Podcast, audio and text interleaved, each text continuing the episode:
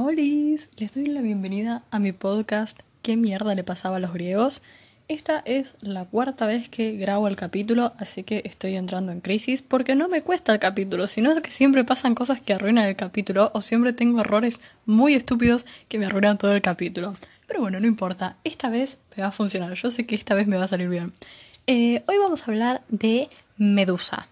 Medusa es un ser mitológico súper controversial por el hecho de que hay un montón de gente que la defiende y un montón de gente que dice que ella es culpable o que ella es un monstruo. O hay gente que no sabe lo suficiente la historia, entonces dice tipo, ay no, porque Medusa te petrifica con la mirada, es mala, es un monstruo. Pero es mentira, porque en este capítulo les voy a enseñar por qué Medusa es lo más y es súper buena persona y es el mejor ser existente en el universo. Bueno, todo empieza con su infancia. Ella, desde chica, que tenía un gran fanatismo por la diosa Atenea, la diosa de la sabiduría y de la guerra, hija de Zeus, salió de la cabeza de Zeus cuando nació, vamos a hablar de eso en otro capítulo. Eh, nada, de, desde siempre que juega con sus hermanas y con su mejor amigo Ificles, a que ella es Atenea, de, o sea, del amor que le tiene Atenea, que ella siempre soñó con ser ella.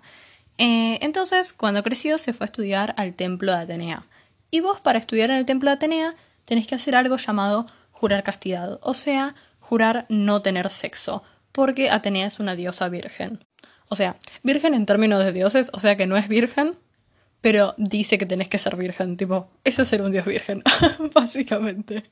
Bueno, lo que pasaba era que eh, Medusa era muy hermosa, era bellísima, y ella cuando estudiaba en el templo de Atenea no tenía interés en estar con nadie porque había jurado castidad y porque sabía eh, lo que tenía que hacer, o sea, ella estaba enfocada en otra cosa, en los estudios, no buscaba una pareja. Pero como era muy linda, la perseguía, la miraba, hablaba de ella, y Atenea le daba envidia, porque imagínate que eh, la gente entra a tu templo para ver una persona que no sos vos, para rezarle a una persona que no sos vos, es como una falta de respeto a vos como una diosa. Pero Atenea es un ser racional, entonces dijo, no la voy a tratar para la mierda Medusa por el simple hecho de que es linda, porque ella no le está haciendo nada malo a nadie. El problema es que Poseidón quería joderle la vida a Atenea. La pregunta es, ¿por qué quería joderle la vida a Atenea? Primero porque es un dios, así que los dioses le quieren joder a la vida a la gente porque les pinta. Y después porque hace poco Atenea y Poseidón habían tenido una guerra para ver cuáles iban a ser los patrones de Atenas. Los dos querían ser los patrones de Atenas y ganó Atenea, por eso Atenas se llama Atenas. Em, entonces Poseidón estaba con un montón de envidia y con un montón de bronca y dijo, ya está, voy a hacer todo mi plan malvado y la voy a recagar a Atenea. Cuestión, lo que creo que podría haber sido su plan era básicamente tirarle onda a Medusa, que era como la mejor estudiante, y básicamente casarse con ella o terminar con ella cosa que eh, la mejor estudiante de Atenea se vaya. Entonces, eh, Poseidón va a buscar a Medusa al templo de Atenea, donde ella estaba ahí, chill, en el jardín me parece que estaba. Y nada, se le pone a hablar y a tirarle onda. Y Medusa dijo, ay, cómo me rompe la bola, no, no te voy a prestar atención. Pero ¿qué pasa? Poseidón seguía insistiendo, le seguía hablando, se acercaba mucho, le tiraba demasiada onda y ya estaba siendo turbio y ya la estaba asustando y Medusa intentaba alejarse, pero Poseidón seguía siendo intenso, entonces dijo, soy una mujer sola con un hombre desconocido que está siendo muy inapropiado conmigo. Entonces voy a hacer lo que toda persona tiene que hacer cuando está en esta situación, que es correr. Entonces empezó a correr para ir al templo de Atenea, porque ella vivía ahí.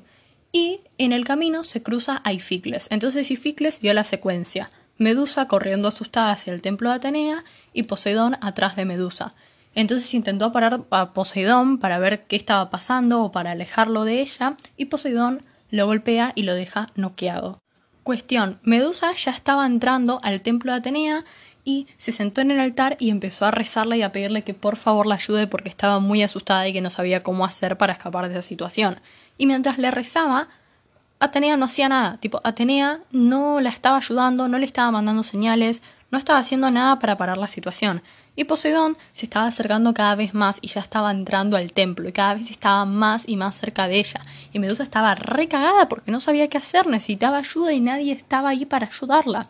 Entonces pasó lo que todos sabíamos que iba a pasar por culpa de Atenea, que es que Poseidón la violó a Medusa. Cuestión que después se va creyéndose rey del mundo diciendo, oh sí, acabo de violar a alguien, voy a jugar al fútbol, oh, sí. Y Medusa quedó destruida. O sea, imagínate, primero, sufrir una violación. Y segundo, sufrir una violación habiendo jurado no tener sexo en tu vida. Imagínense lo doloroso y lo horrible y lo traumático que debe ser. El problema es que esto no es ni la mitad de la historia de lo que va a sufrir Medusa. Después de que se haya ido Poseidón, aparece Atenea. Después de todo esto, Atenea aparece. Después de no haberla ayudado, aparece. Y no solo eso, sino que va y le dice, no puede ser que hayas hecho esto, esto es tu culpa porque vos lo andabas provocando, porque se nota que sos linda y le tiras onda a todo el mundo porque querés ser mejor que yo. Y Medusa estaba tipo, what the fuck, boluda, me acaban de violar. Tómate un té de tilo, por favor. Y Medusa estaba re mal, o sea, se puso re mal, porque imagínate que tu diosa favorita te diga que tenés la culpa de algo que no tenés la culpa, justo después de que te hayan violado, que es algo que nadie tiene que sentirse culpable, tipo, si a vos te violan no te tenés que sentir culpable, porque no es tu culpa. Cuestión que Atenea estaba tan enojada porque Medusa hizo algo que, o sea, que no tenía la culpa de, de lo que le pasó, que la convirtió en el ser más horrendo y, y horrible del universo. ¿Cuál es ese ser? Bueno, lo que pasó ahora es que Ificles se levanta después de haber sido noqueado por Poseidón y va a buscar a Medusa. Y cuando entra al templo de Atenea la ve a Medusa tirada, tipo como acostada y toda tapada. Y ella le dice, andate, no me mires. Y el tipo, bueno, pero ¿por qué? Le dice, por favor, andate y no me mires. Y ella se da vuelta por reflejo como haría cualquier persona, y lo petrifica a su mejor amigo. ¿Por qué? Porque se había convertido en una gorgona, las cuales sus serpientes que tenía en la cabeza y sus ojos de serpiente petrificaban personas. Y acababa de petrificar a la única persona que en serio la apoyó, a la única persona que no le tiraba onda, a la única persona que era buena, a la única persona que la entendía y después de eso dijo, ya está, tipo, la vida es una mierda, me acaban de violar, me acaban de echar la culpa de que me violaron, me acaban de expulsar del templo de Atenea y además acabo de petrificar a mi mejor amigo, so me voy a la mierda. Ahí es cuando se va corriendo y se va a vivir con sus hermanas gorgonas. La pregunta es, vive con las hermanas gorgonas, ¿no? ¿Pero no las petrificó? ¿Las gorgonas se pueden petrificar entre ellas o no se pueden petrificar? O sea, no entiendo, tipo eso nunca lo entendí qué hacía viviendo con las hermanas Gorgonas, porque hay gente que cree que no vivió con las hermanas Gorgonas, también en diferentes versiones. Lo que sí sé es que eh, hay versiones que dicen que hubo un momento donde Medusa encontró un templo abandonado y lo empezó a arreglar para vivir en ese templo. Y después se enteró de que ese templo era un templo de Atenea. Y cuando se enteró de que era de Atenea, en vez de quemar el templo, em, lo empezó a decorar y le empezó a rezar a Atenea y le empezó a dar ofrendas. O sea, ¿Vieron Medusa? O sea, yo siento que Medusa es ese tipo de personas que es tan buena que le va para la mierda en la vida. Tipo, no sé si tienen algún amigo o alguna persona que conocen que es súper buena con todo el mundo, entonces siempre lo cagan. Siento que Medusa es ese amigo, porque no le podés dar oportunidades a Telea después de lo que te hizo.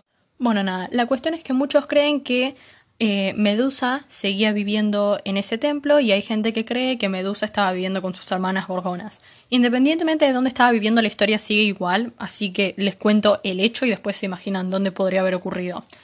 Básicamente, un día Medusa escucha que un guerrero viene y ella ya estaba acostumbrada a que vengan guerreros, porque los ciudadanos o los habitantes de Grecia ya eh, se enteraron de que Medusa existía. Entonces había muchos héroes, entre comillas, porque eso no es ningún acto heroico, muchos héroes que eh, querían ir a matar la Medusa. Pero como Medusa petrificaba a la gente con su mirada, literalmente llegaba un guerrero y ella lo petrificaba y ya está.